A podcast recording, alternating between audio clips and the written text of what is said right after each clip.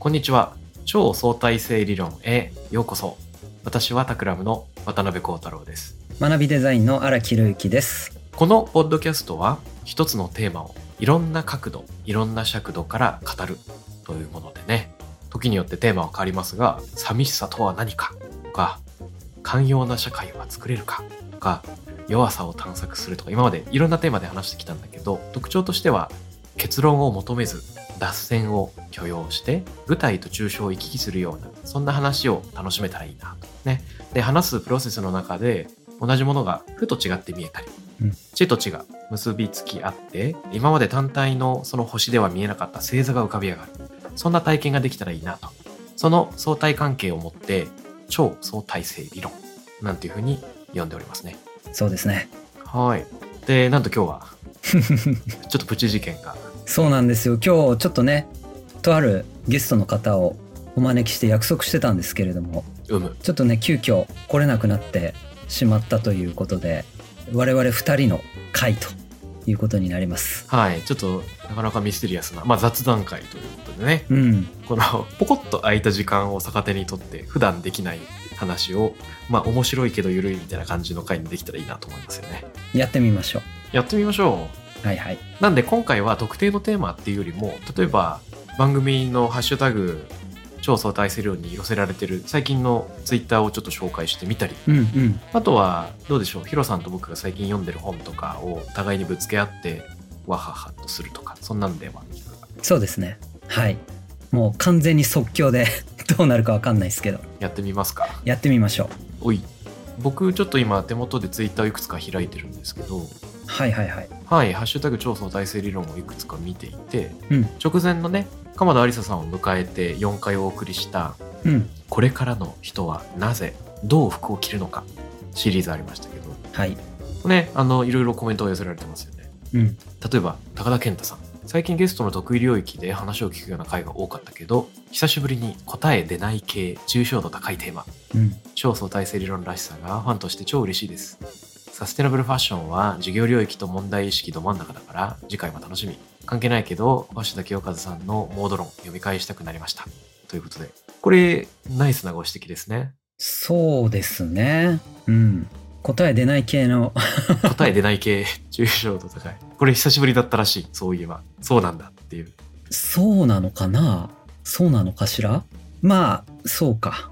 そういう側面もあったかもね。まあいつも答え出ないテーマではあるような気がするけど。答え出ないんだけどね。多分あのうん。テーマの文言が大事なんだろうと思うんだよね。わかんないけど。うん。どういう文言でどういう人の心にこう共振するのかっていうのが多分いろいろあるんだなと思いました。そうねまああと前回のさテーマ設定。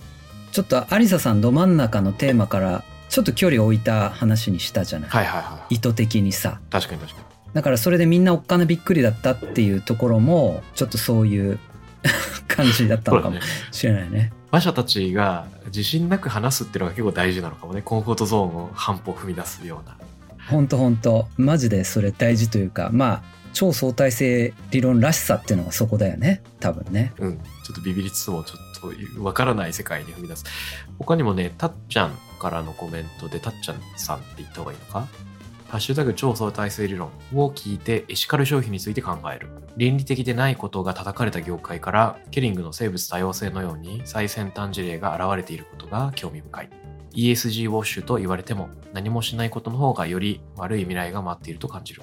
かつての悪も洗い切れば善に転換するのかもしれない。というね、問題提起的気づきのコメントをくれた方もいらっしゃいます。うん。難しい問題ですねこの辺はね。はい。やっぱさ今まで以上になんか倫理って言葉の重要性というかすごい聞くようになってきて、確かにね。うん、よくマルクス・ガブレールが言ったのかな？そのチーフフィロソフィーオフィサー？CPO とかさ。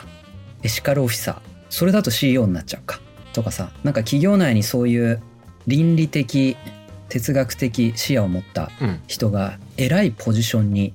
いるべきであるみたいなそんな議論も結構現実味を帯びてきた感はあるじゃん。そうですよね。わかる。で多分なんかそれはポジションが大事なのかとかその人自身の言説が大事なのかっていうより僕の勝手な解釈だとうんどういう論点が世の中にあるのかっていうのをちゃんと語れる人がいるっていうことなのかな。なんかこう一つの言説が善である悪であるっていうことではなくて今このテーマではこういう論もあるし一方でこういう論もある。うん。さて我々はどう捉えるんだっけっていうのの導入をしてくれる人がいるとかね。そういう話題をもしかしたら時間がかかるかもしれない議論を一回問題提起できる人がいるっていうのが大事なのかなと想像しますね。これさめっちゃむずいと思わない？まあちょっと渡辺君とうん。我が社の CPO になってくれないかねと言われてですよ、うん。こうちゃんが。はい。どこぞの会社のさそういうところに抜擢されるとするじゃん。びっくりするね。結構むずいよね立ち回りがね。つまり、うん。まあ倫理観だとか哲学的であるっていうのはさ基本的にスピードを緩める行為なわけですよ。もちろんもちろん。でその企業側のビジネスの時間ってやっぱその1分1秒を争う中でのスピード勝負をやってる企業がまあ基本的に多い中で、うんちょっとピピッと笛を吹いて「はい止まってください」みたいなことを言う役でもあるわけなのでもちろんもちろん。その言い方とかも含めてさこれめっちゃむずいだろうなっていう気がするねなんかね。いやもちろんむずいんだけどでも一方ですごく企業にとってはリスク管理の一環っていう意味もあると思うんですよね。そのリスク管理でもあるつまりあ足元の最低限満たさなきゃいけない要件でもあるしかつ中長期的にどのように社会と関わるかっていうもっと目標の話。うん。でどっちもあると思うんだよね。だからなんか、うん。うん、時間がかかる問題だからこそ先送りにしていては間に合わないという側面がきっとあって、うん。今何も考えずにこのプロダクト出したりこの広告出したら多分倫理的にこういう問題がありえますよっていうのって当然必要じゃないですか。なんでそれってあのスピードが速いか遅いかっていうところに関係なく問題提起ができるっていうことでそれ多分答え持ってる必要ないんですよね。こういう論があるああいう論がある。でこの取り組みはこの論と関わってる気がするんだけどこれについて話した方が良いのではっていうことをさえ言えれば良いのかなというイメージがありますね。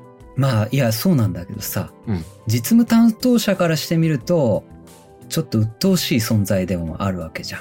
あもちろんもちろん。だもう早くこの広告今このタイミングで出稿しないと間に合わないしその全体のスケジュールそれでなんか他にもクライアントに迷惑かけることにもなるからこれで活かしてくださいみたいななんかさ。いやいいんじゃない？それはそれで。いやだからいいんだよいいんだよ、うん。そうやっぱり大事なことは一歩立ち止まって考えるべきっていうのはその通りだと思うしさ、うん。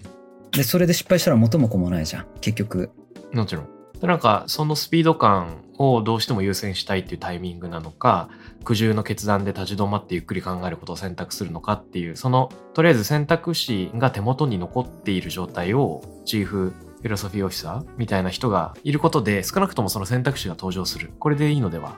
まあそうね。で例えばですけどうん。スープストックの一件があったと思うんです。今年の春だったでしょうか？うんあったねあったね。子供向けの料理出すとかやつ？離乳食無料提供するっていう発表をしたところで多分賛否両論になってしまってあそれだ。離乳食無料はありがたいっていう声と子供が集まってきちゃうとまあ一人で行ってリラックスできていた大人の空間がなんか損なわれてしまうから寂しいっていう声が多分両方出てきた時にあえてスープストックがまあなんて言うんだろう。なんか思わぬ形で炎上したものについて私たちは創業当初から大事にしてる価値観えあらゆる人にスープを届けるという価値観があるので家族にもお子さんにも一緒に来店いただけるっていうなんか場を作っていきたいんですよっていうそんな宣言があったうんと思うんですね。とても良かったですねあれはねはい。でもちろん、その指摘によって、なんて言うんだろう。傷つく人がいる可能性っていうのも、まあ、なきにしもあらずなんだけど、自分たちはそれを意思表明するんですよ。これを適時にというか、あまり時間を置かずに、良いタイミングで発したっていうのは、やっぱ一つの意思ですよね。うんで、リスクを重んじるがあまり、めちゃくちゃ時間をかけて考えるというチョイスもあった中で、結構スピード感を持って、あれを発表したっていうね。そういった、つまりなんか正解っていうのはなく、各企業の人たちと、まあ、経営者の意思決定だと思うんだけど、いろんな現れがあるんだろうね。うんいやだからそのスピード感も含めてさ、んいろいろ本気度っていうのが問われるしそれが本当にもうなんかごまかしが効かない世界になってるなっていうのもやっぱり感じるだからビジョンとかバリューとかさいろいろ綺麗なことは言えるんだけれども、うんまさにそういう炎上とかさなんか予期しないうんこうことでキノコがかかった時に本当なのっていうことが問われる瞬間が常にあるってことだよね。そうだね。それはその通りだと思いますね。うん、そう。なので、まあ、表面的に取り繕うロジックではなく、本当に自分たちが心から思える内容で構築されてるかっていうのが、どんどん大事になってきてる。その重要度がさらに増してきてるってとこですか？そうだからこうちゃんのさ仕事とかもやっぱそういうことに関わってる部分もあるわけじゃんクライアントのさそのブランド作りだとかうんうん。いや、その、まさにその仕事ですね。そうだよねうん。だから下手するとなんか言葉遊びになっちゃうそこの部分をいかにしてこうまあその企業のさ身体性伴う言葉にしていくかっていうのは本当大事なことだなっていうのはなんか外側から見てても思うねもちろんですね。例えば、掛け声っていくらでもできるんだけど、それをいかに体現するのかっていうのがすごく大事で、タクラムだったら学び続ける組織っていうのを一個掲げてるんだけど、うん社員の人は年間本買い放題みたいな制度を導入してるんですね。うんうんうんうんで、やっぱりその制度とバリュー、価値観が伴っているという状況を作んないと言葉遊びになっちゃう。うんで、ソフトバンクだったでしたかね、部下から上がってきた提案を2日以内にノーと明示的に言わなければ、もう許可をもらったと思ってよしみたいなルールがあるけど、うんあれも多分、なんて言うんでしょうか、スピード感を持って真摯に仕事に取り組むみたいなソフトバンクの何かしらそういったバリューがあったような気がするんですけど、それを体現するためのルールっていうのが実装されてる。言葉だけでなく制度に落とし込むっていうのが多分基本的に求められてることだなとは思いますね。それね実はグロービスでもあってさ、うんまあ僕が15年所属してたグロービスなんだけど24時間ルールっていうのがあってまあい今どう運用してるのかわかんないんだけど僕がいた時はうん24時間だったんですよそれが。ふむふむ？でレスしなかったらうんもう認めたっていうことになるっていうことで 怖い。24時間怖い。怖いんだよ本当にでもまさにスピード経営になるよねだから当時さ僕が、まあ、大手企業からね、まあ、ハンコ文化だったわけですよね一人ずつこうああ、全員押してく。そうそうそうそうするとさうん。もう誰かが止めちゃったらもうどこ止まってるか分かんないみたいな感じになってさ帰ってくると2週間後とかさそういうあれだったりもしたんだけどなんかもうすげえカルチャーショックでさうん。24時間以内に決まっちゃうんだこれがみたいなまあ当然のことながらさそのリスクヘッジみたいな観点がちょっとやっぱ弱くなる部分もあるんだけどうん。でも全員がそれも含めて真剣にことに向き合うみたいななんかうんいろんなメッセージあったねあれはね本当にそっかそっかそっかそっか。いやーなんか、いつになくめっちゃビジネス的な話題に。非常に、非常にビジネス的な話題になってちょっと冷や汗が出てきましたけど、この話題の延長上にもし僕たちが無理やりなんかの本に絡めるとしたらなんかあり得るかな。なんだろうね最近読んだ本的なもの？なんかある？いや、これと関係するみたいなのはあんまりないね。ビジネスっぽい本は読んでいないけれども、うんそうなんだよねビジネス書最近ほんと読まなくなっちゃってまあ脈略なく単に読んだ本でもいいよいいよ雑談会らしく紹介してみることにしようか。いいですよいいですよじゃあヒロさんどうでしょう？最近ねいや読んでめっちゃ面白かった本がさ小説なんだけどうん。安倍工房の砂の女っていうはいはいはいはいはいはい。小説があって読んだことある？読んでないです。読んでないけど、タイトルだけしか触れたことない。もうだいぶ昔に映画化もされたあれなんだけれどもねうん。だから昭和37年か、まあ、生まれる前の作品なんだけどこれねめちゃくちゃ面白かったねへえ。自由とは何かみたいなことを問われる作品あのね超簡単に言うとようん。ある研究者が砂の町に行ってしまうわけね、うん。なんかね砂に覆われてしまっている町があってそれでまあ一回そこにはまっちゃって出られなくなっちゃうっていう話ね。なるほど。でもその砂にの下には人が住んでてそれで女の人と二人暮らしするっていうことなの。まあ本当はさもう早く一刻も早く出たいって言ってなんとかうん。この砂から脱出しなきゃっていろんなことやっていくんだけどでも最終的にはそこで居場所を見つけちゃってうん。なんかそこにいることそのものに意味を感じてしまうっていう、まあ、そういうストーリーなんだよね。うん。だちょっと現実感のない創作的な話でもあるんだけれどもまあなんかこう仕事感とかさその人間っていうのは自由を求めながらも本当は自由でいたくないとかさなんかそういうその安倍工房らしいさうん。ひねくれた人間観みたいなことをあぶり出してるなみたいなところもあってめちゃくちゃ面白かったね。うん、そういったその矛盾に満ちたところって生活の中にたくさん潜んでるよね。例えばめちゃくちゃ忙しい時にああ時間ができたらこの本読んであの本読んでここに行ってあそこに行ってっていうのが積もるんだけどうん。いざパッと時間ができた時にそのどれもやらずにただダラダラしてしまうとかね。あるね。ほんとあるね。本当あるよね。うんいやだからこの主人公もさ出たい出たいってもがいてんだけどうん。じゃあふと振り返った時に出たあの世界は自分は幸せだったのかみたいな問いがちょっとまあんまりさうん。こう生きがいのない生活をしてきた人なのよ。なるほど。そうした時にこの生活の方が実はいいんじゃねえかみたいな。だから何でもできたかもしれないんだけど当時。うん。でも何でもできるっていうのは本当に幸せなのかみたいな限定的なところに実は本当の幸せあるかもしれないみたいなさ。やっぱさっきのこうちゃんの話にも近いんだけど本当の自由って人間は享受できないんだよね多分ね。うん。持て余しちゃうっていうか。そうだね。うん。うん。本当にそうだと思う。ん。ちょっとこれあだから今日もあれですか？バリューブックさんのあれで。う。そうですね。せっかくなんで。ね。はい。砂の女。これはまだ大丈夫ですよ。新潮文庫とかですか？新潮文庫。はいこれあ僕ね、うん。基本に的に旅先行った時小説読むっていうルールが。ルールがあって、うん。京都に行って全然マッチしなかったね。この小説が。いいんですよ、そこはマッチしなくても。なんかこう旅行先に作品の記憶を預けてくるっていうのって結構あるような気がするな。うん。そうそちょっと勝手に話を乗っけちゃうとね、ううん。谷川義弘さんにトークイベント中に漫画の異国日記っていうのをおすすめしてもらったの。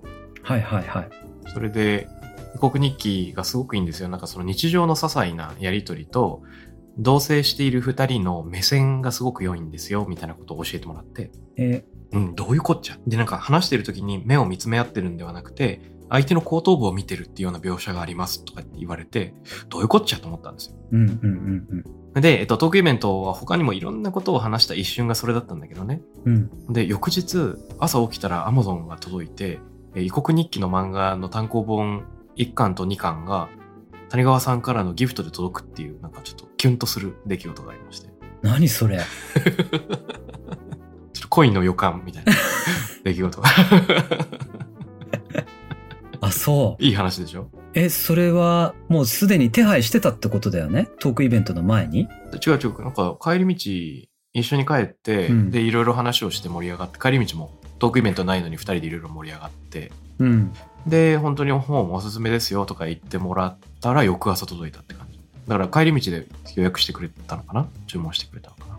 へえ。いいじゃない。んで、僕、それが火曜くらいだったのかな？読む時間がなくて、週末軽井沢に旅行に行く予定があったから、うん。その2冊を持って行って、もちろん軽井沢という場所と、この漫画は必ずしもマッチしないんですけど、うんうんうん。夜、そのコテージで眠る前に、この漫画を読むっていうのがものすごく鮮烈な記憶として、なんか作品世界と自分の人生のその平行世界が、まあ心地よい違和感の記憶として残ってるよ。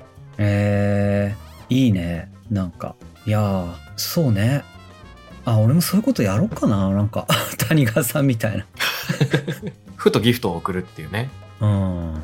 いやでもさ孝太郎もそういうセンスあるじゃん。なんか送るみたいな。そうそうそうそうそうそう。なんか本当にすごいなと思うんだ。羨ましくもなる。基本気が利かない男だからさ。なんか。いや、僕もなんか気分が乗った時に押し付けるように何かを送るくらいで、本当に誰かが何か必要な時にできているかは謎ですね。うん。いやいいね。そういうのね。しかも送ったって言わないで届いた時に気づくってやつか。あ、いいですよね。うん。うん。なるほど。なんで僕、異国日記は1巻2巻をもらったんだけど、軽井沢で読み続けたくなっちゃって、2泊の間にうん。全巻、練習先で求めて続きも読み切ってしまったよ。へえこれ異国っていうのは違う国っていう。そう、違う国と書いて異国と読む。んですね。うんうんうん。で、えっと、来年、どうも実写映画で新垣結衣さんが主人公の小説家役で出るみたいですね。へえこれ何なの？ラブストーリーなの？これは、まあ、あの、現代の多分東京なり、東京なのかな？違うわ。地方都市だどっかの名古屋くらいかな。うん。現代のその日本を舞台にした物語なんですけれども、うんえっと、少女小説を書いている牧雄さんっていううん。独り身の女性がいて暮らしてるんだけど姪っ子にあたる朝ちゃんという女の子が交通事故で両親を亡くすんですね突然。うんうんうん。中3なので。でひょんなことから勢いで朝さんを引き取ることになって牧雄が。うーん。で2人暮らしちょっと居心地の悪い2人暮らしが始まるんです。ようんうん。で牧雄さんはもう本当に小説が中心の家も散らかっちゃったりとか料理もいつも同じルーチンで作るような生活をしていて他の人と生活を共にするっていうリテラシーとか考えが全くなかった人が勢いで迎え入れてしまいで朝さんは朝さんで年頃の中学生なので、まあ、いろんな将来の悩みとか友人関係の悩みなんかがありその2人が共同生活の中で何を体験するかってうんいうのがねうんうんうんうん描かれるんですよ。うんなるほどな正直読んですごく僕なりに楽しんだんだけどその日常生活の中の些細な目線の機微みたいなのは全く気づかなかったな。後頭部見るシーンとかあったっけ？みたいな感じで。いや谷川さんってさそういうとこすごいんだよね。もうなんか不思議な僕と全然違ったその注目点をお持ちなんですなと。思いました。うん。彼はねそういうところがねびっくりするところを持ってくるからうん。あ面白い。本当に話しててね。ね面白いよねうん。その後しばらくして京都に訪問する機会があったから彼のおすすめの中華料理屋さんに行きながら異国日記などなどの話を楽しんだよ。そうか。うん。いいな。羨ましいじゃないか。まあ、という感じですかね今週は。そうだね。ちょうどいい時間になりましたね。はい。はい。ということでちょっと珍しい対談じゃなくてちょっと珍しい雑談会なんですが。うん来週もこんなノリでいきますか？はいもう一週くらいやってみましょうか。はいということで今週はここまでということでありがとうございましたはいまたお会いしましょう。次回へ続く